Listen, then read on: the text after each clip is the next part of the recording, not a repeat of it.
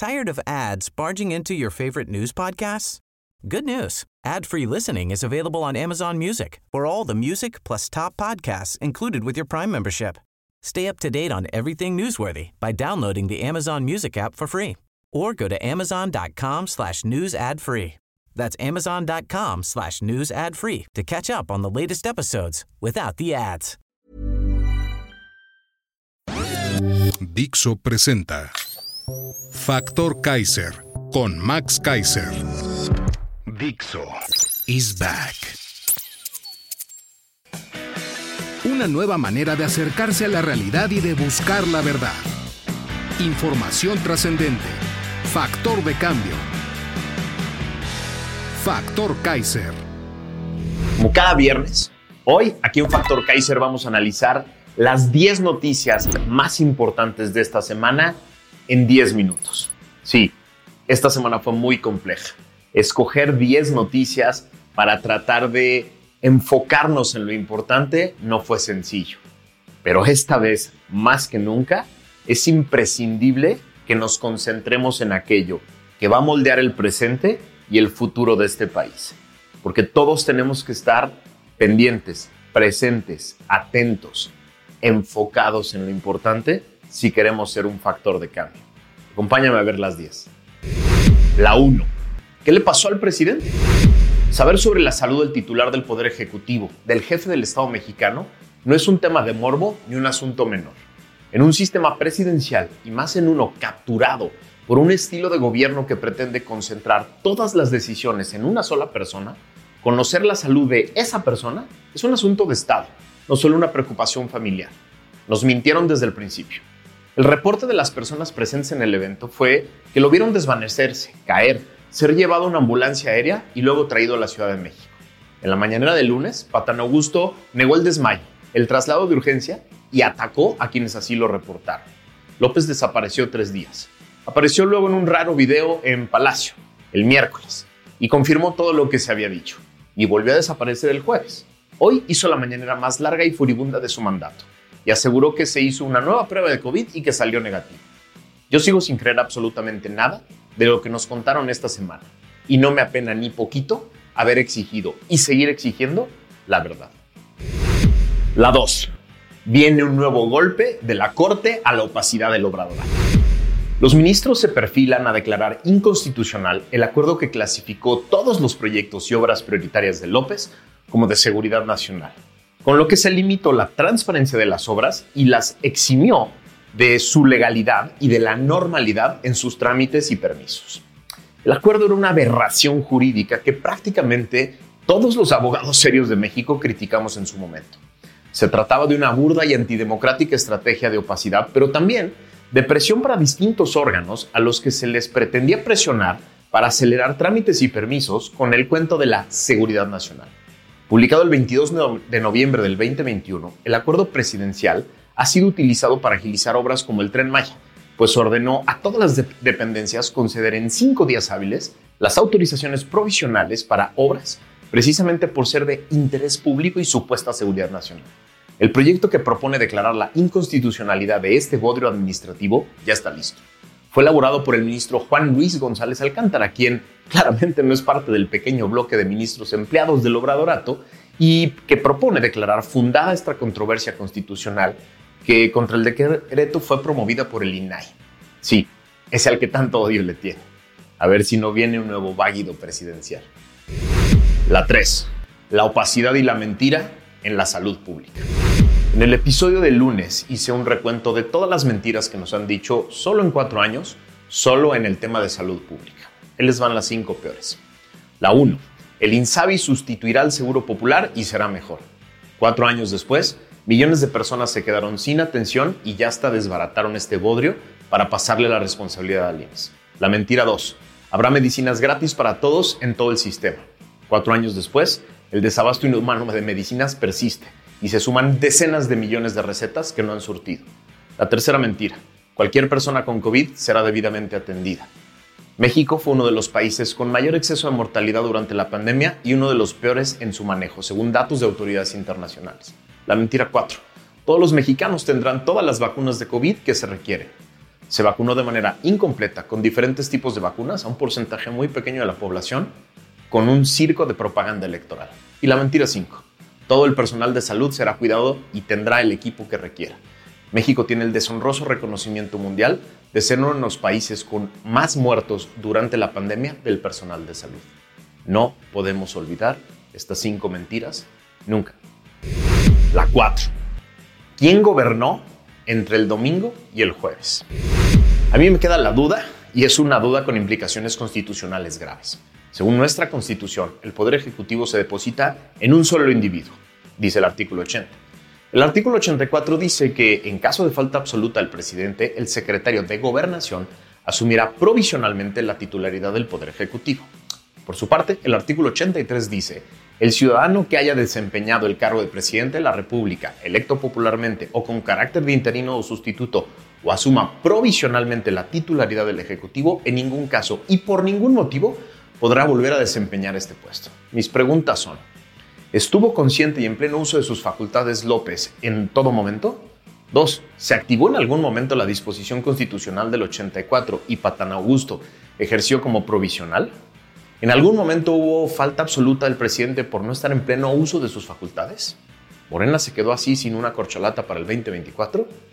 No se trata de hacer especulaciones, menos de desear un mal a nadie. Se trata de tener claridad para saber qué consecuencias constitucionales y legales pudo haber tenido su padecimiento escondido en estos últimos días y en los que le quedan a este trágico sexenio. La 5 la vorágine destructiva de Morena en el Congreso. Como nunca en la historia, esta semana se desató el hambre, la destrucción, el agandalle, la soberbia, la ignorancia, la abyección y la violencia de los legisladores de Morena en las cámaras de diputados y de senadores. Sin leer un solo párrafo, sin pasar los trámites constitucionales y legales normales, como discutir en comisiones las iniciativas y crear dictámenes de consenso con el apoyo de expertos, Morena y sus parásitos que le sirven de esclavos intentaron destruir desde la Cámara de Diputados a diversas instituciones como la Financiera Rural, el CONACIT, el Secretario de Ejecutivo del Sistema Nacional Anticorrupción, regalar los ingresos turísticos a la Sedena y varias aberraciones más. Digo intentaron, porque en un sistema bicameral y en una república constitucional como la nuestra, las ocurrencias de una Cámara deben ser ratificadas por la otra y las ocurrencias de ambas serán revisadas en su regularidad constitucional por la Corte. Pero el foco rojo está encendido. Los vasallos morenistas del legislativo harán cualquier cosa que les ordenen desde los palacios nacional y de Cobián, porque son simples empleados sin dignidad. La 6. Muere el Insabi tras la muerte de miles de personas. Y hablando de destrucción institucional, ahí les va la más grave e inhumana de todas. En abril del 2019, López presumió su gran capricho, la muerte del Seguro Popular y el nacimiento del INSABI. Esta semana, su partido le dio sana sepultura a esta ocurrencia que costó la salud y la vida de miles de personas. En aquellos primeros meses de su sexenio, literalmente se le rogó desde distintos frentes que no destruyera el Seguro Popular, institución que había sido reconocida y premiada por organismos internacionales y que daba acceso a la salud a millones de personas que no tenían acceso por otra vía. Lleno de improvisaciones, pésima planeación, absurdo diseño administrativo y dirigido por improvisados pero leales funcionarios sin capacidad ni conocimiento, el fracaso estaba asegurado. El problema es que este fracaso, este berrinche presidencial, implicó la destrucción de la salud de miles de personas, la muerte de otras miles de personas y la pérdida del derecho de acceso a la salud de más de 15 millones de mexicanos, según lo confirmó en su momento el propio Coneval, pero además la destrucción de cientos de miles de millones de pesos. De nosotros depende que de esto se haga justicia. La 7. La DEA confirma que investiga a quienes protegen al crimen organizado en México. La directora de la Agencia de Antidrogas Norteamericana, la DEA, advirtió ayer que perseguirá a cualquier funcionario que ayude a los cárteles de la droga en México o en cualquier país. Durante una comparecencia ante el Comité de Asignaciones de la Cámara de Representantes, Ann Milgram fue cuestionada sobre si la DEA tiene información de que funcionarios del gobierno mexicano están ayudando a los cárteles de la droga. Abro citas. ¿Hay actores en el gobierno con los que la DEA no quiere tratar porque sabe que son corruptos? Cierro cita. Se le preguntó. Milgram respondió, congresista, seguimos las evidencias a donde sea que nos lleven. Cierro cita. Como ejemplo, citó el caso del expresidente de Honduras, Juan Orlando Hernández, quien fue arrestado. Abrosita, la corrupción fue parte de esa investigación. Seguimos esa evidencia. También habló del caso del mandatario de Venezuela, Nicolás Maduro. La corrupción fue parte de esa investigación también.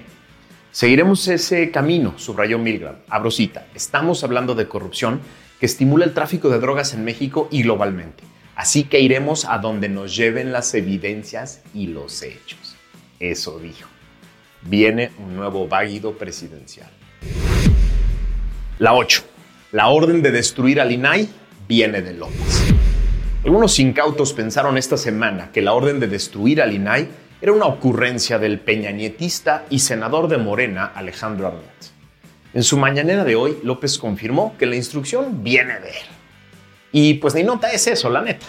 Ya sabemos que López odia al órgano que ha contribuido a encuerar la corrupción impune de su gobierno y que ha evidenciado que mintió burdamente en su promesa de acabar con la corrupción, que hoy está peor que nunca.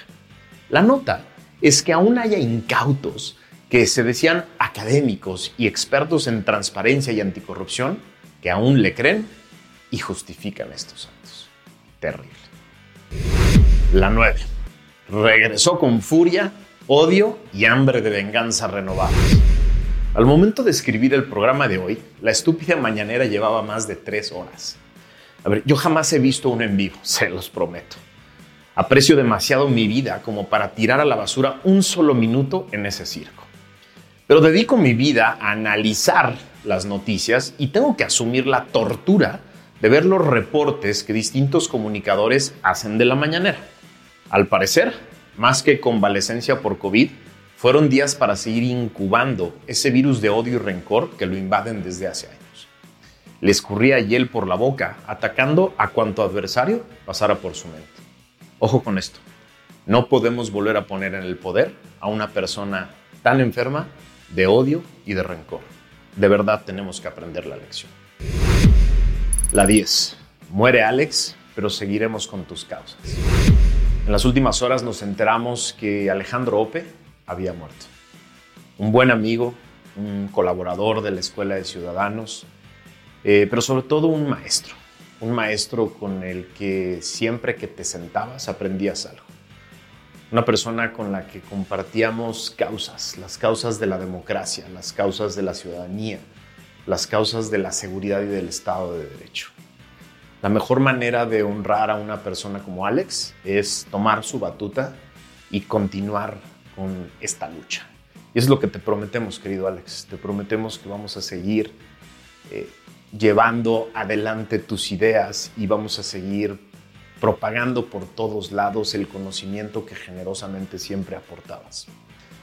En Factor Kaiser, en la Escuela de Ciudadanos, vamos a seguir con la causa de la democracia, vamos a seguir con la causa del Estado de Derecho y de la seguridad, que eran tu causa de vida, por las que entregabas eh, tu tiempo, tu conocimiento y tu vida. Descansa en paz, querido amigo. Esperemos vernos algún día. Espero que no tan pronto para que podamos seguir con tu lucha. Estas son las 10 cosas que marcaron esta semana. Las 10 noticias, los 10 temas que moldearon esta semana y que van a tener muchas repercusiones hacia adelante. Por eso te pido siempre que me ayudes a compartir este conocimiento por todos lados, a generar conciencia, a que todo mundo se entere de estas cosas para que le demos la vuelta al discurso oficial, a ese discurso tramposo, mentiroso, lleno de verdades a medias y mentiras completas. La única manera de darle la vuelta a eso no es no hablemos de la mañanera, no, es hablemos de la verdad, hablemos de lo que sí es cierto, hablemos de lo que sí importa y hagamos que otras personas le entren a estos temas y le entren a las discusiones. Gracias por haberme acompañado esta semana. Nos vemos la que viene.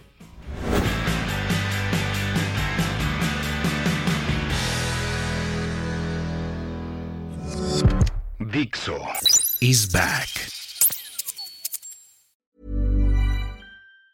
Tired of ads barging into your favorite news podcasts?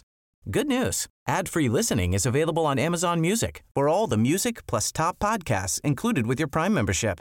Stay up to date on everything newsworthy by downloading the Amazon Music app for free or go to amazon.com slash news ad free. That's amazon.com slash news ad free to catch up on the latest episodes without the ads.